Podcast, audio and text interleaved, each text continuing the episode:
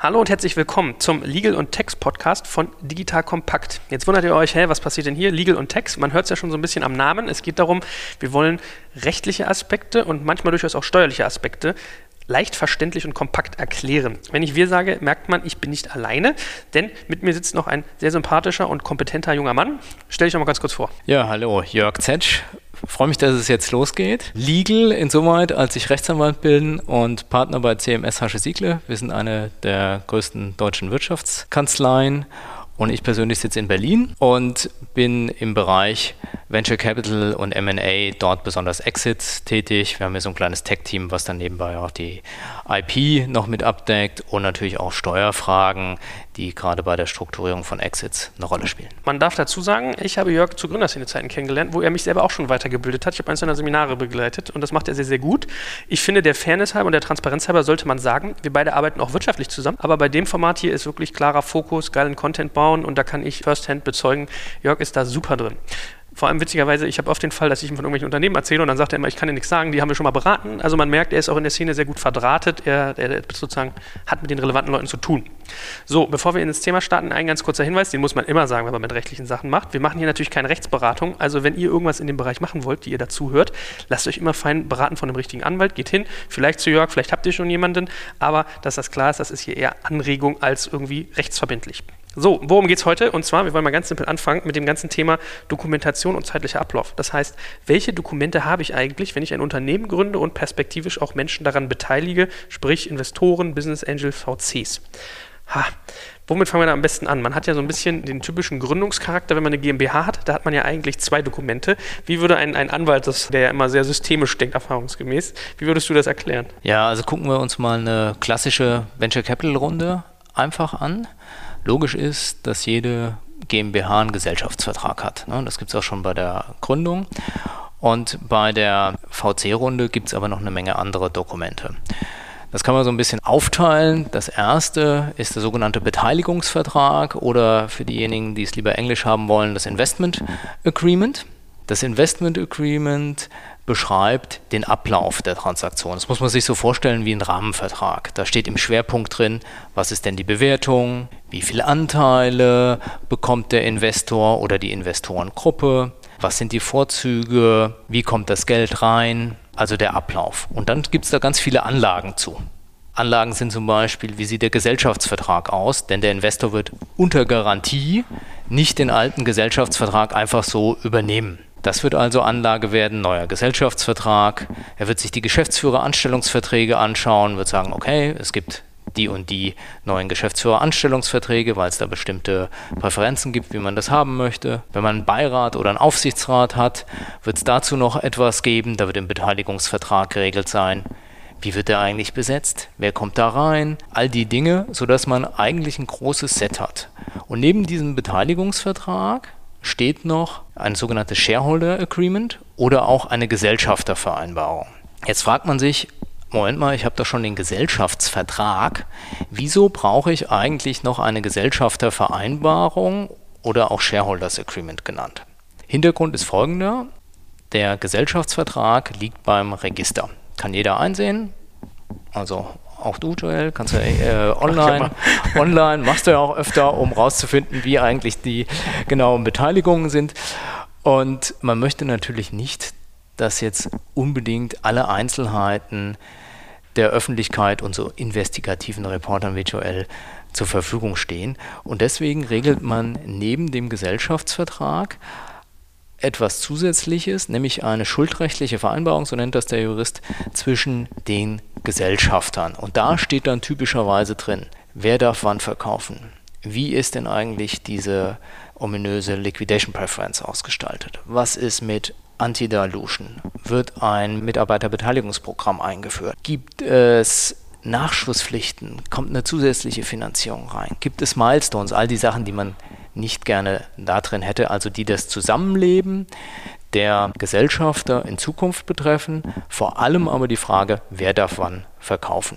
Und die steht neben dem Gesellschaftsvertrag. Kannst du eigentlich mal so als kleine Randnotiz sagen, ich habe jüngst den Fall erlebt, dass mir ein Unternehmer gesagt hat, er hatte ein Thema, er hat Sachen nur beurkunden lassen und nicht beglaubigen. Das ist ja manchmal auch noch so was bei solchen Geschichten. Was davon muss man beurkunden lassen, was beglaubigen was ist eigentlich der Unterschied dazwischen? Schöne Rechtsfrage. Also, die Beurkundung, dort wird etwas vorgelesen, der Notar liest den Text vor und die Parteien unterschreiben das Dokument.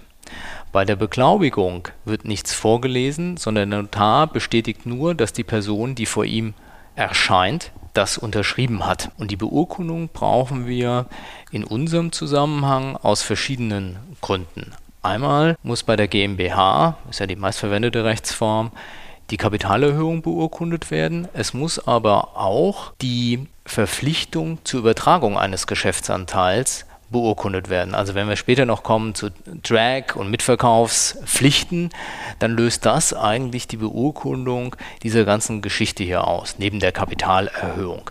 Das heißt, eigentlich wird das ganze Paket beurkundet und das kann lange dauern. Und hierzu vielleicht dann auch noch kurzer Praxistipp, bisschen vorab planen, also so, wenn man lange Garantien hat, vor allen Dingen mit Anlagen, die muss eigentlich der Notar alle lesen. Also erstmal sich die Frage stellen, brauche ich das, auch aus Sicht des Investors? Und zweitens, kann ich das nicht taktisch so machen, dass ich eine sogenannte Bezugsurkunde mache? Die wird dann vorher verlesen. Der Notar verliest die Drittperson, in der Regel seinen Angestellten. Und die wird dann einen Tag vorher gefertigt. Die gibt es dann. Das sind dann zum Beispiel die umfangreichen Anlagen zu Garantien. Die ist dann beurkundet und am nächsten Tag kommt man, beurkundet mit allen anwesenden Parteien den Beteiligungsvertrag und die Gesellschaftervereinbarung und kann dann auf die bereits beurkundete Bezugsurkunde vom Vortag Bezug nehmen und muss sich das nicht nochmal anhören. Ich lege das jedem ans Herzen, dass er sich da mal, mal intensiv auseinandersetzt, dass er auch mal nachfragt, weil wie gesagt, ich hatte gerade den Fall, wo dann ein Investment nicht geklappt hat und derjenige musste dann das Investment sozusagen eins zu eins zurückzahlen, obwohl es ausgegeben war, weil er es nur beurkunden hat lassen und nicht beglaubigen. Also na, wenn dann andersrum, weil er es nur beglaubigen ja, genau. hat und nicht beurkunden. Genau, so ne? rum. Aber es, grade, es ist auch wichtig, das ein bisschen zu planen vom zeitlichen Ablauf. Vor allen Dingen, wenn man ausländische Investoren hat, wie Amerikaner, die das nicht gewohnt sind, die stöhnen dann auf und sagen, was ist denn hier los? Ja? ähm, schwierig. Wenn wir bei einer Aktiengesellschaft sind, ist es anders. Wenn du Aktien überträgst, musst du das nicht beurkunden lassen. Deswegen sind der Beteiligungsvertrag und die Aktionärsvereinbarung bei der Aktiengesellschaft nicht zu beurkunden, aber auch die Kapitalerhöhung. Wo du Zeitablauf sagst, das ist ja ein ganz wichtiger Hinweis. Was würdest du sagen, wie lange dauert typischerweise so etwas zu verhandeln und dann den ganzen Beurkundungsprozess? Das unterschätzt man ja relativ leicht. Ja, das ist eine ganz beliebte Frage und so schwierig ist auch die Antwort. Ich sehe Sachen von drei Wochen bis drei Monaten oder länger. Das hängt von ganz unterschiedlichen Sachen ab. Ist es nur ein Investor? Ist das einfach strukturiert? Ist es ein Konsortium von Investoren? Ist der Gründerkreis mal, problematisch? Gibt es da noch Sachen, die geklärt werden müssen? Muss einer ausgekauft werden? Ist vielleicht ein Hiccup aufgetreten bei der Due Diligence des Investors, sodass da Fragen kommen? Ein Schluck auf, ein, Schluck, ein, ein Schluck auf, ja, ein, ein, ein ein Thema, was, wo man sagt, Mensch, das muss irgendwie vor dem Investment gelöst werden. Das kann es natürlich auch nochmal verzögern. So, und dann, dann geht irgendwie dieses Thema los, man spricht den Investor an, man merkt irgendwie, man ist interessiert, dann kommt ja so dieses magische Wort Termsheet, was du auch gesagt hast, und Due Diligence ins Spiel. Also ich sag dir mal, was so bei mir ankommt als, als, als Bedeutung, vielleicht sieht das ein Anwalt immer ein bisschen anders. Termsheet heißt für mich eigentlich immer, man definiert die Terms, auf denen man zusammenarbeiten möchte, also ein bisschen so eine Art Letter of Intent, aber schon mit einer gewissen Verbindlichkeit. Bei mir ist irgendwie angekommen, wenn man einen Termsheet irgendwie bricht, das ist schon so, also eigentlich ein bisschen No-Go. Wenn ein Investor dir ein Termsheet abgibt, dann ist das schon, ich möchte bei dir investieren, investieren. Das sind grob die Terms, auf die wir uns geeinigt haben. Und wenn ich dir das sage, dann mache ich das auch. Das ist so grob mein Verständnis von einem Termsheet. Deckt sich das mit deiner? Ja, also das ist ein gutes Verständnis. Es ist egal, was drüber steht, ob das Termsheet ist, Letter of Intent, Memo of Understanding oder was auch immer. Rechtlich regelt man meistens irgendwann unten, dass es unverbindlich ist, bis auf so Sachen wie vielleicht Exklusivität, Geheimhaltung, Kostentragung. Aber es ist rechtlich unverbindlich. Das heißt aber nicht, dass es in der Praxis unverbindlich ist. Du kannst nicht kommen, auch als Gründer nicht, und sagen, Moment mal, jetzt möchte ich eine andere Bewertung haben. Da muss schon was Großes passiert sein. Und deswegen ist auch Gründersicht auch wichtig, zu verstehen, was in diesem Termsheet drinsteht. Und da gibt es ja nun viele, wissen wir ja auch, Buzzwords auf Englisch, dann auch mal nachzufragen. Geschickt vielleicht und zu sagen, was heißt das denn eigentlich? Können wir das durch ein Beispiel verdeutlichen? Denn kleine Worte, kommen wir vielleicht noch im Laufe unserer Unterhaltung zu, können da viel ausmachen. Ja, sehr guter Hinweis. Also ich beobachte das relativ oft, dass man so ein bisschen, also Buzzwords hast du ja auch gerade gesagt, dass Leute so sich nicht die Blöße geben wollen, zu sagen, dass sie etwas nicht verstehen. Und da gibt es ja manchmal, das, das können ja ganz simple Worte sein, ja, so äh, fully diluted wäre so ein Begriff. Ne? Ja, aber Anti-Dilution auch, nicht? Das sind äh, halt schillernde Begriffe und ehrlich gesagt auch unter Anwälten. Der eine versteht es mit dieser Nuance, der andere mit dieser Nuance, ja. Also empfehlenswert immer genaue Begriffsklärung zu machen. Dann haben wir gelernt, es ist ein bisschen eine Absichtserklärung, die jetzt nicht rechtsverbindlich ist, außer dass man sagt, äh, ich rede jetzt mit keinem anderen und wir wagen Stillschweigen. Ähm, was würdest du denn trotzdem sagen aus juristischer Sicht, weil du gerade genau den Fall angesprochen hast? Beide Seiten können da eigentlich hinterher nicht mehr so richtig hingehen und sagen, nö, mach ich jetzt komplett anders, es sei denn, es passiert was Grobes.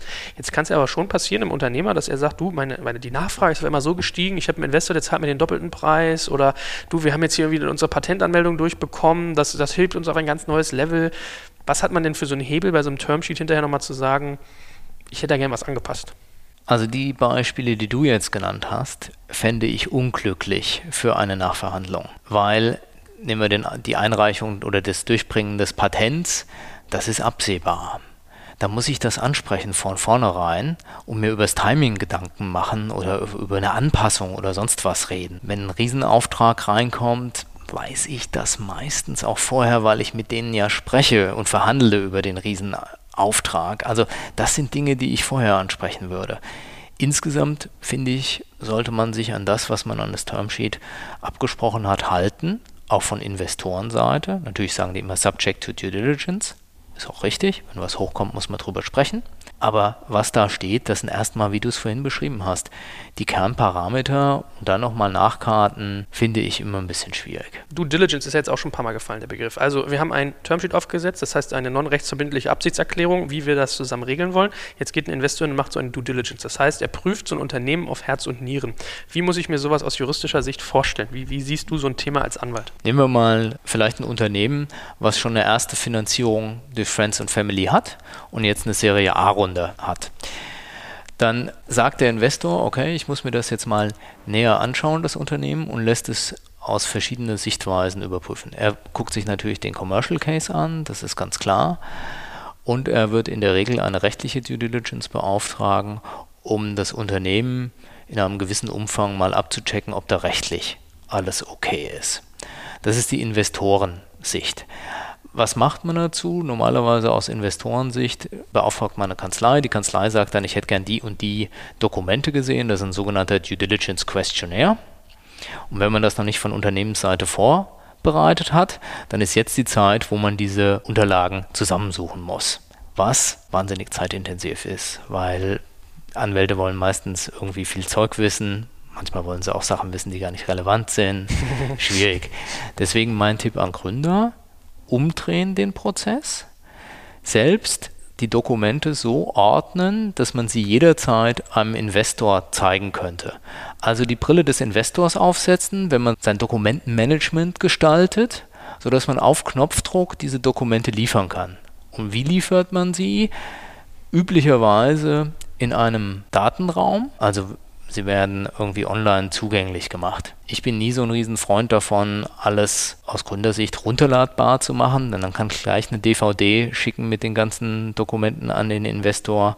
Auf der anderen Seite macht es natürlich ich sitze ja auch vom Bildschirm und gucke mir die Dokumente auf Investorenseite an. Sehr viel einfacher für die Leute, die es durchgucken müssen. Ne? Was würdest du denn empfehlen? Was ist denn da so das Mittel der Wahl? Also ich glaube, man wird als Gründer einen Teufel tun, das wie bei Dropbox oder Google ja, Drive hochzuladen. Äh, Dropbox und Google Drive wird zwar auch gemacht, aber das würde ich nicht empfehlen. Es gibt andere, kleinere Produkte. Ich glaube, The Box wird häufiger genommen. Da sieht man auch, wer wie aktiv war in dem Datenraum. Ist ganz interessant.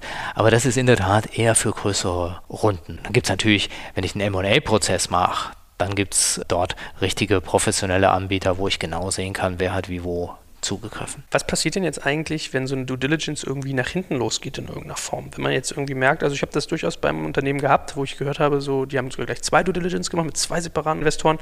Beide haben sozusagen was gefunden, was ihnen nicht gefallen hat. So, und du hast ja eigentlich gesagt, üblicherweise werden so eine Kosten von so einer Due Diligence sogar an das Unternehmen zurückgegeben. Was passiert denn dann? Also im Termsheet würde ich bei erfolgreichem Investment, also wenn die reingegangen sind, dann werden die um, umgelegt, die Kosten in Anführungszeichen. Wenn die Transaktion nicht zustande kommt, dann wäre ich zurückhaltend, im Termsheet zu vereinbaren, die tragen die Gründer oder die Company die Kosten. Das muss man verhandeln. Ja, also das mhm. soweit zu den, zu den Kosten. Und das wird ja im Termsheet dann bindend festgelegt. Was passiert denn eigentlich bei Abbruch? So, was passiert, wenn sowas da ist? Also in der ersten Regel würde man mal sprechen und gucken, was ist das für ein Thema. Wenn wir das mal clustern wollen, es kann ein Knockout-Kriterium rechtlicher Art sein. Beispiel, das ist schlichtweg unzulässig, was dort gemacht wird. Nun heißt es nicht, weil was unzulässig ist, dass man vielleicht nicht investiert, aber da muss Fonds in seine Statuten gucken. Es gibt ja durchaus Geschäftsmodelle, die den Rechtsbruch planen. Ja, das ist ja, kann man so oder so sehen. Dann gibt es das zweite Thema, reparables Issue. Zum Beispiel, Banalo-Beispiel. Es gibt noch zig Domains, die auf die Gründer registriert sind. Klassiker. ja, und nicht auf die Company. Der Investor will natürlich, dass alle Domains auf die Company sind. Da würde man sagen, okay, das wird jetzt noch erledigt, wird übertragen. Oder komplexere Sache, man hat herausgefunden in der Due Diligence, es ist ein Plattformmodell und diese Plattform braucht eine BaFin-Erlaubnis. Auch ja heiß diskutiertes Thema in der Szene. Da würde, könnte man sagen, okay, es gibt jetzt ein Geld und das zweite Geld gibt es, wenn entweder die Erlaubnis da ist oder wenn ein Dienstleister eingebunden wird, der über diese Banklizenz verfügt.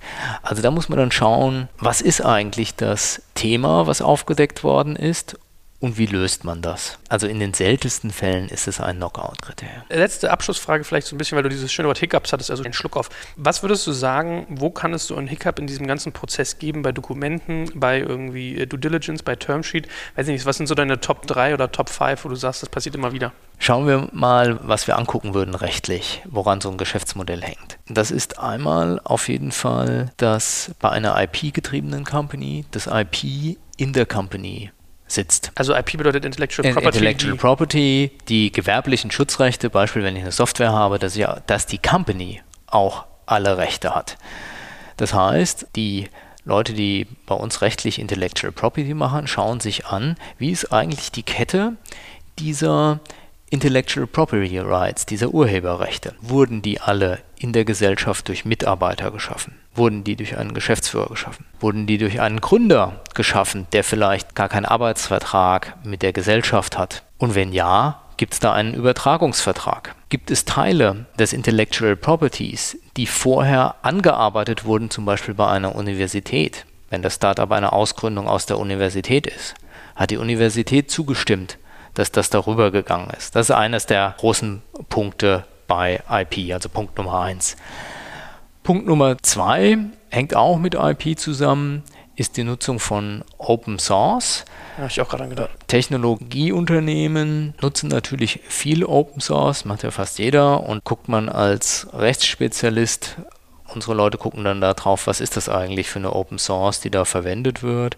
Denn man muss aufpassen, dass diese, ich vereinfache es jetzt, dass die Open Source nicht mit der Kernsoftware verbunden ist und die Open Source womöglich Lizenzbedingungen enthält, die sagt, wenn ich das mit meiner eigenen Software verbinde zu einem gemeinsamen und diese Software dann verwertet, dann muss ich auch das, was gemeinsam entstanden ist, dass die neue Software als Open Source der Public Domain zur Verfügung stellen. Und das wäre natürlich ein Knockout auch für den Value der Gesellschaft. Also das sind die zwei Punkte, wo man beim IP drauf gucken würde. Dann schaut man sich natürlich die Klassiker an.